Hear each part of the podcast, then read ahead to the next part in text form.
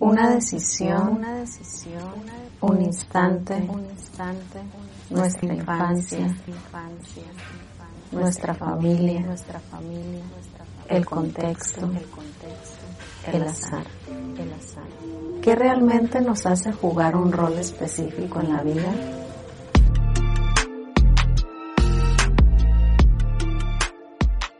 Casa de las Ideas de Tijuana Innovadora presenta Pasajero 29, un podcast para conocer a los agentes de cambio que hacen la diferencia.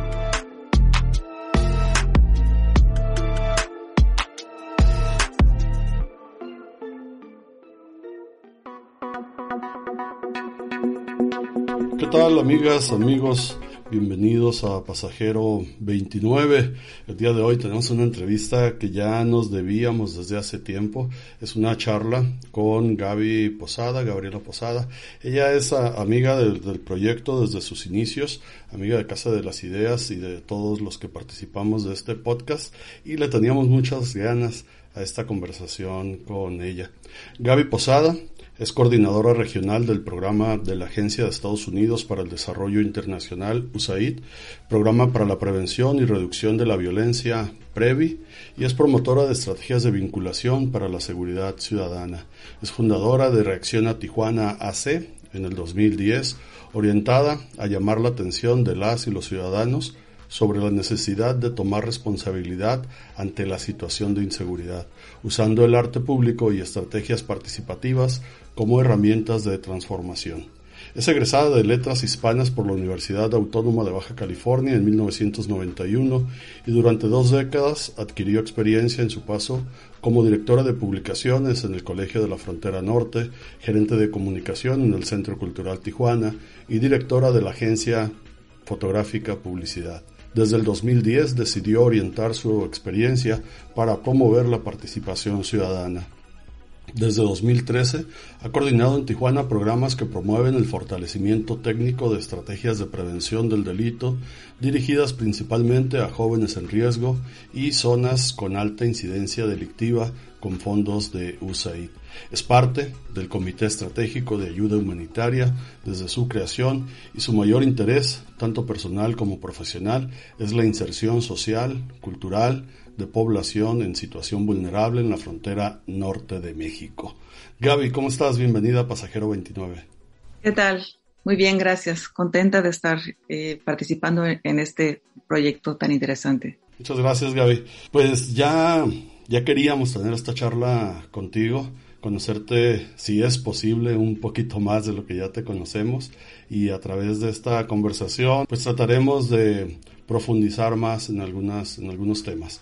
Primero pues te doy la bienvenida con mucho gusto y me gustaría que nos platicaras un poquito de aquella Gaby que nace en Sonora, que nace en Puerto Peñasco y que a muy temprana edad se muda a la Ciudad de México y luego a otras partes y ¿Cómo, ¿Cómo es esa Gaby de la infancia?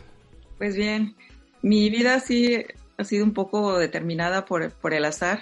Nací en Puerto Peñasco, Sonora, como tú lo indicas, porque mi papá estaba haciendo su servicio médico ahí y solo vivimos hasta que yo tenía un año de edad y nos fuimos a vivir a la Ciudad de México, donde hasta los 17 años más o menos hubo la oportunidad de que mi papá hiciera una especialidad en en París, también como lo mencionaste, y tuve la oportunidad de hacer dos años de prepa en el sistema francés. Entonces eso sí, definitivamente marcó mi vida. Al regresar de, de Francia, sucedió lo del terremoto del 85 y apenas teníamos unos meses viviendo en la Ciudad de México, entonces eso hizo que no estuviéramos tan arraigados a la ciudad y que mis papás, porque tienen un carácter bastante aventurero ambos, decidieron regresar a Puerto Peñasco donde había hecho su servicio médico mi papá, ya que eh, tenía mucha gente querida ahí, este, a la que ya le llamábamos familia, así que volvimos a, instalarnos en el norte, lo cual solo duró unos meses para mí porque no pude eh, continuar tan fácilmente la, preparatoria, ya que era un sistema distinto, Cobach. Así que yo me fui a Phoenix, donde terminé high school y luego al regresar este, tuve que buscar a dónde irme y la ciudad más atractiva y cercana que me quedaba de Puerto Peñasco fue Tijuana. Desde entonces estoy aquí.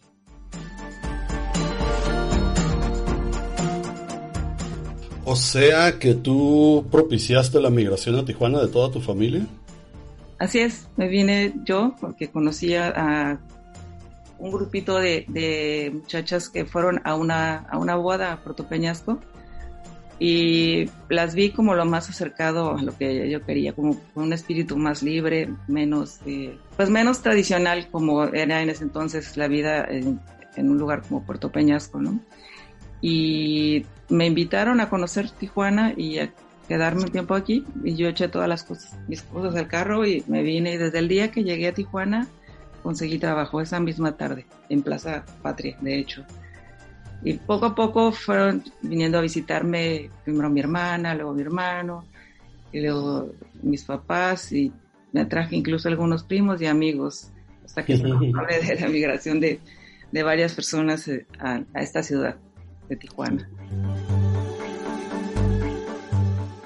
Claro, yo te conozco muy pocos años después de eso en el Colegio de la Frontera donde trabajabas, eh, no sé si como editora o como correctora de estilo en el departamento de publicaciones, ¿es así? Así es, en el 86, 87 llegué al Colegio de la Frontera Norte a trabajar como correctora de estilo de, de, una publicación que hasta la fecha sale, que es el Correo Fronterizo.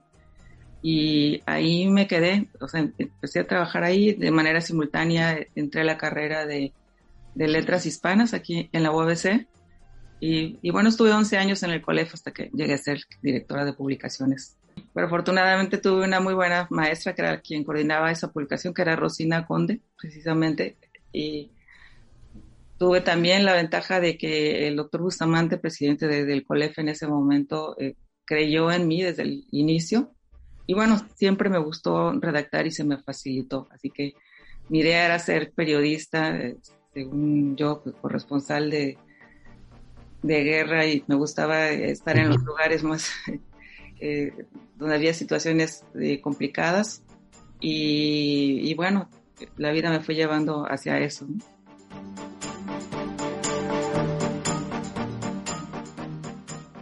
Después de Colegio de la Frontera, estás en Secut, estás en Fotográfica y, vamos a trasladarnos hasta 2010 que fundas Reacción a Tijuana.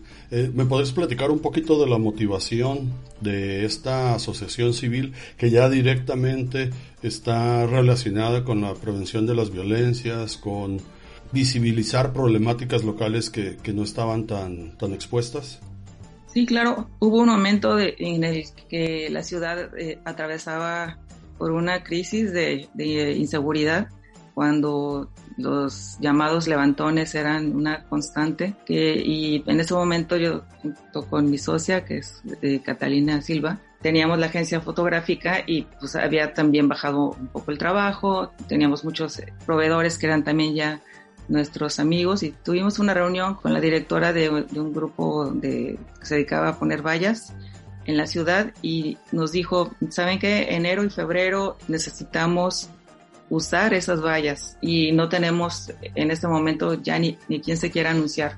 O sea, fue una reunión así como muy, muy crítica en la que nosotros también nos sentíamos muy tocadas por esa situación porque tuvimos un intento de extorsión, en fin, estábamos viviendo momentos complicados. Eso a la par de que yo había visto la, la campaña de acción poética en Monterrey, cuando de, esas frases que te impactan cuando las ves y te, detienen y te cambian el, el estado de ánimo al, leerlas.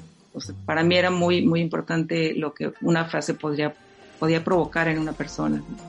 Entonces se me ocurrió plantearles al equipo, ¿por qué no usamos esas, esos espacios que nos están ofreciendo para colocar frases que llamen la atención de la gente, que en lugar de estarnos nada más reuniendo y quejando de, la situación, y esperan que el gobierno haga algo, que no llamamos la atención de los ciudadanos a, a sumarnos a las pocas eh, causas, pero muy valiosas que en ese momento existían. Entonces decidimos lanzar así a través de las redes sociales, por correo, por Facebook, un llamado ¿no? de frases para llamar la atención y, movernos a la acción. El resultado de esto fue que, que pudimos colocar esas frases en muchos sitios estratégicos de la ciudad durante dos meses. Primero no solo fueron las vallas, sino después se sumaron algunos anuncios espectaculares, lo cual eh, hizo que, que, personas a las que ni siquiera eh, conocíamos nos empezaran a decir, bueno, ¿y qué sigue? ¿Cómo me sumo? Y sin quererlo, sin buscarlo, ya teníamos una, una campaña eh, de comunicación andando el que tenía como objetivo eh, tratar de reducir la, la delincuencia y la violencia en ese momento crítico para nosotros. ¿Cómo una persona que está de alguna manera ajena a la participación ciudadana, a la participación comunitaria, a la acción en temas de prevención de las violencias, ajena también a la, a la promoción de la apropiación del espacio público y la ciudad y todo esto, se le ocurre, por supuesto, junto con, con tu socia, con Katy, se, se les ocurre una campaña que promueva todo esto en, en, este terreno en el que ustedes no se habían movido. Supongo que ese es el, momento en el que entras a la prevención y no sé si ya tenía nombre o no, pero, pero esta entrada, ¿no? ¿Cómo, ¿Cómo, sucede? Yo creo que sucede por la pasión, que ya es algo que te mueve por dentro. Y también el hecho de ver que tanta gente estaba esperando que alguien levantara la voz para hacer algo y de repente se suman tanto, yo lo sentía como si todos fuéramos caminando sin saber hacia, bien hacia dónde, los negocios cerrando, la ciudad deprimida y como si hubieras levantado un pedazo de papel blanco en el piso de manera de bandera y con el brazo la lanzara al aire y de repente ya había cientos de personas siguiéndonos. Entonces era una gran responsabilidad que no se podía dejar. De hecho, eso lo que también provocó que fuera un poco dejando de, trabajar en otras cosas que tenían más que ver con la mercadotecnia y lo publicitario. Estás escuchando Pasajero 29. Continuamos.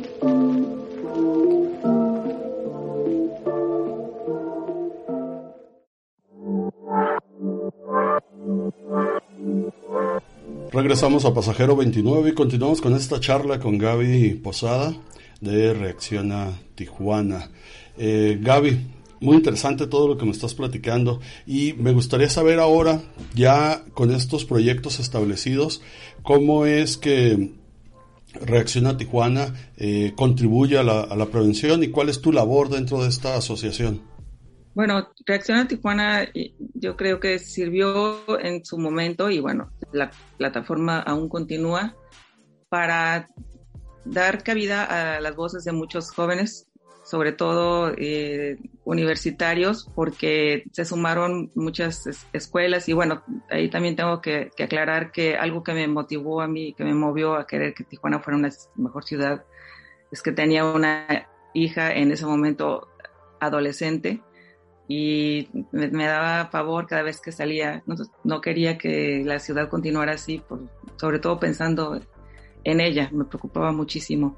Y bueno, ella involucró a sus compañeros en ese momento de, de la universidad y pues fue a través de, de los jóvenes que Reacción a Tijuana continuó y se sumó la Facultad de Artes, también algo muy importante de, de comentar es que mi pareja, Luis Garzón, él tenía a su cargo el grupo de artistas en acción en vinculación con la comunidad, que así se llama este programa de servicio social de jóvenes que se sumaron y hacían su servicio ya a través de murales. Dejamos un poco lo de las frases para pasar a allá la intervención en espacio público a través de, de color y ya no nada más de frases, sino también de conceptos o sea, que se expresara una idea a través del concepto y que fuera no, no llegar a ser un mural, sino llegar a ser una encuesta, algún diagnóstico participativo y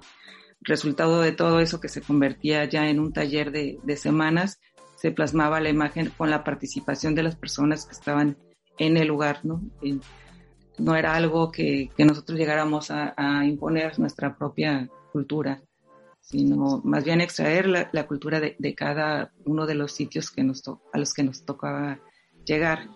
Entonces, a partir de esos proyectos nos fuimos involucrando cada vez más y más en, en entender las problemáticas de ciertas zonas y entonces ya de, de ser una campaña abierta a toda la comunidad en general, se fue acotando a, a, públicos más específicos, a sectores de población donde más falta hacía.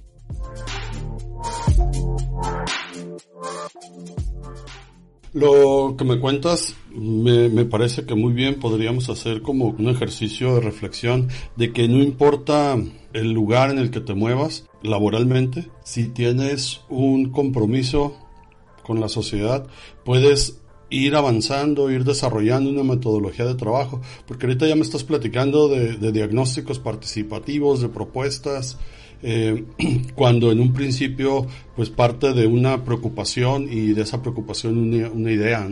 Así es. Y esto se acentuó todavía más con, con un proyecto que llegó, eh, que fue en el Altiplano, en la colonia Altiplano, donde el gobierno tenía un, una cantidad de dinero para materiales y para empleo temporal de, me parece que eran eh, 200 personas, algo así, de la comunidad. Entonces, no tenían cómo hacerlo y nosotros eh, entramos como reacción a Tijuana junto con el grupo ecologista de Tijuana a organizar a la, comunidad a partir de lo que ellos querían y pedían, ¿no? Esa fue nuestra condición entonces, eh, fue yo creo que el proyecto que detonó eh, un, cambio en lo que nosotros hemos hecho y sobre todo en mi vida también, en el que al llegar y decir, bueno, tenemos palas y picos y vamos a limpiar la, colonia con su ayuda, pero ¿qué es lo que ustedes quieren hacer? Entonces, eh, la respuesta fue al hacer ese diagnóstico que querían un muro de contención porque la escuela se se inundaba y otro tipo de cosas que no eran las que estaban, en, digamos, presupuestadas.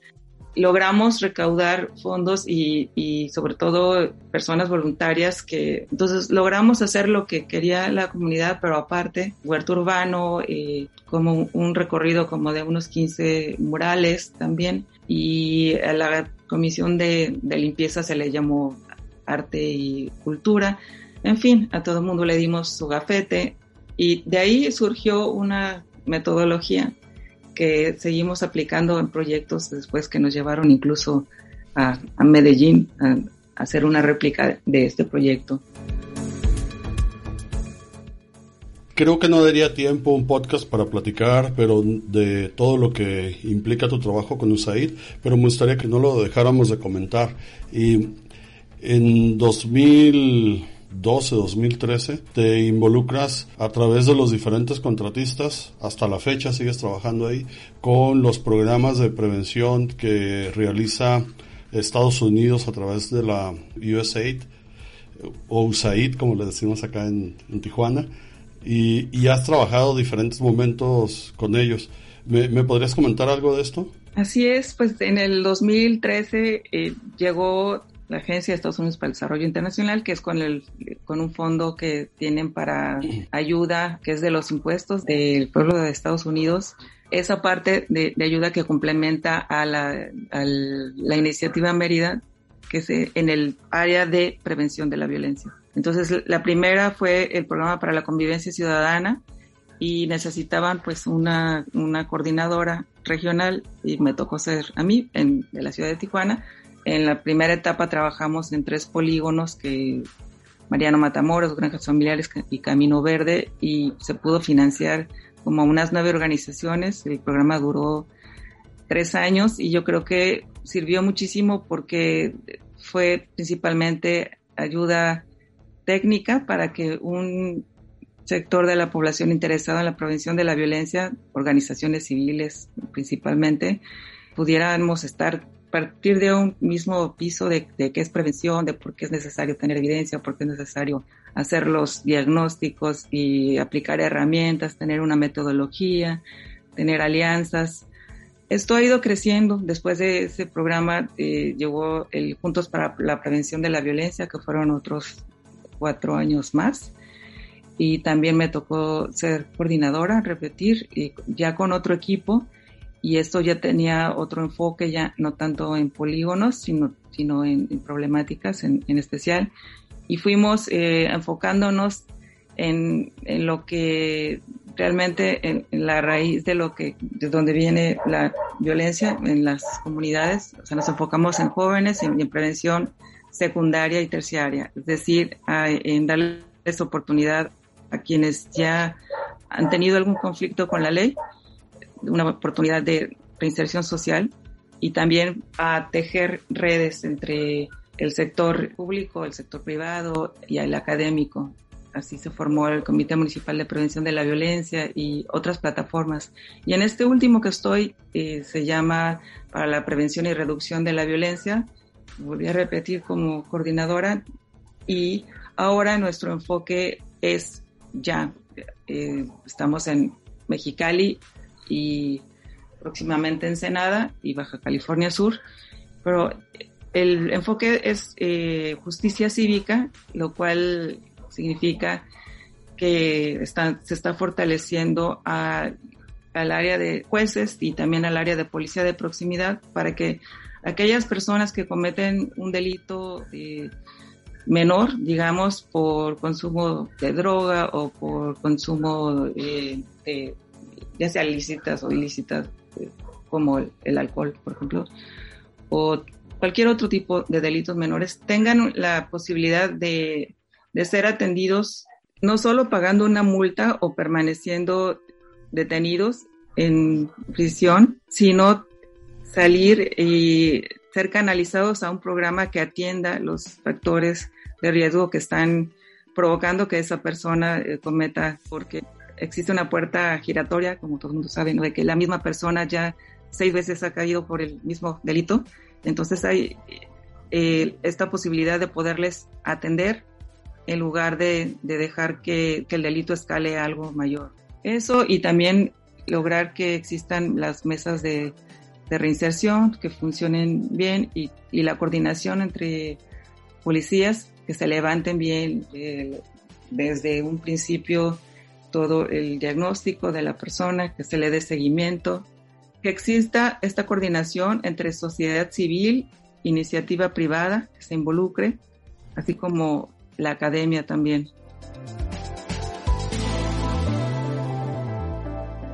Déjame, déjame hacer un paréntesis y que quede constancia de que de alguna manera entonces Casa de las Ideas es un nieto de, de Reacción a Tijuana una nieta de Reacción Tijuana y una, y una hija entonces directa de USAID a través del programa para la convivencia ciudadana, el PCC que en 2013 tuvo a bien, por fortuna de todos nosotros y los que trabajamos en Casa de las Ideas y la misma comunidad, que el PCC eh, viera como factible, como viable el proyecto de Casa de las Ideas y lo apoyara en su inicio, ¿no? Así es, Casa de las Ideas fue uno de los primeros proyectos que, creo que el primero que apoyó eh, este programa y fue una eh, donación de un año que me parece que después se, extendió a dos, donde de alguna manera fue un reto para ambas partes porque estábamos empezando, fue un proyecto que llevó muchísima metodología, este, un seguimiento muy, muy riguroso y que pues dejó evidencia y hasta publicaciones. creo que eh, también cuando se implementó dentro de, del Centro de Diagnóstico para Adolescentes, como se llamaba en ese momento, también fue algo que marcó una etapa para ambas partes.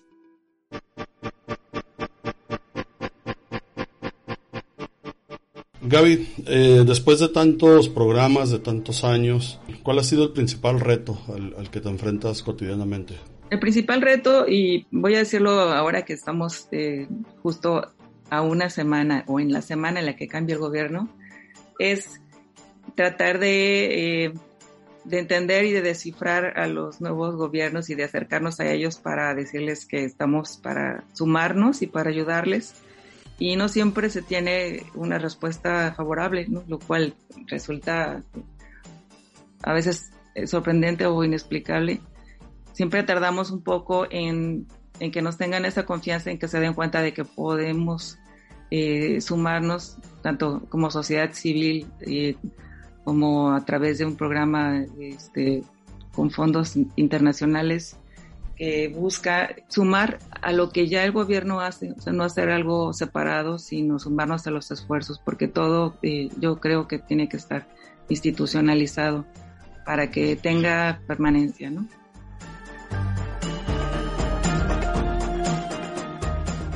Lamentablemente tenemos que concluir, estamos llegando ya hacia el final, pero me gustaría escuchar cuál es tu opinión respecto a que finalmente Baja California está sumando la instalación del modelo de justicia cívica con la Secretaría de Gobernación, con el sistema integral de protección a niñas, niños, adolescentes, lo que llaman CIPINA, pero, pero Baja California es el último estado que se suma. Pues yo creo que eh, también por la complejidad de Baja California y de Tijuana, pues por ser el, municipio más poblado de, del país, tiene problemas muy, muy diversos.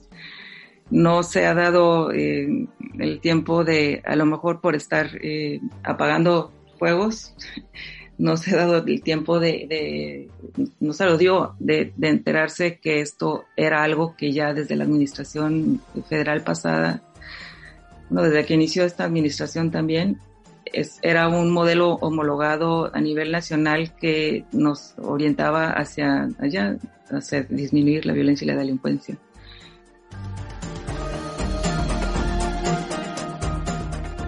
Te parece si escuchamos a Aldo, que, que, ha estado atento a todo lo que hemos conversado y en ese sentido ha preparado una propuesta de hipótesis de cambio a partir de lo que nos comentas? Claro que sí, me parece genial. Adelante, Aldo. La hipótesis de cambio de Gaby sería que si atendemos a personas que han cometido algún acto violento, producimos una intervención oportuna, lo que debería conducir a disminuir la posibilidad de que la violencia escale, que al final mejorará las oportunidades de desarrollo de los individuos, contribuyendo a mejorar la seguridad ciudadana. Bueno, pues en esto que acaba de comentar Aldo, eh, sobre todo enfocado a, la última parte que hemos platicado, creo que, es absolutamente pertinente. De alguna manera, Casa de las Ideas y sus programas, tanto en el centro de tratamiento como el programa de reinserción laboral, están muy enfocados a eso. ¿Cómo la ves, Gaby? Pues me parece eh, muy bien, totalmente coincido en que es un buen resumen de lo aquí expresado. Gaby, pues muchas gracias por acompañarnos en esta charla Pasajero 29. Espero que lo hayas disfrutado tanto como nosotros y que nos sigas escuchando. Pues muchas gracias a ustedes y claro que sí, estaré aquí pendiente y sigo escuchando su podcast con mucho entusiasmo. Gracias Gaby y gracias a todas las personas que nos hacen el favor de escucharnos a través de las diferentes plataformas. Nos escuchamos como siempre la próxima semana.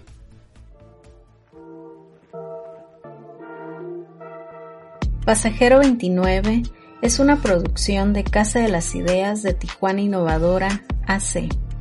Conducción, Tico Orozco. Edición, Aldo Otero. Guión, Luz Serrano. Y la voz de un invitado diferente cada semana que nos comparte a partir de su historia de qué manera aporta para la prevención de las violencias y qué es lo que lo mantiene ahí. Escúchanos cada semana a través de tu plataforma favorita de podcast. Pasajero 29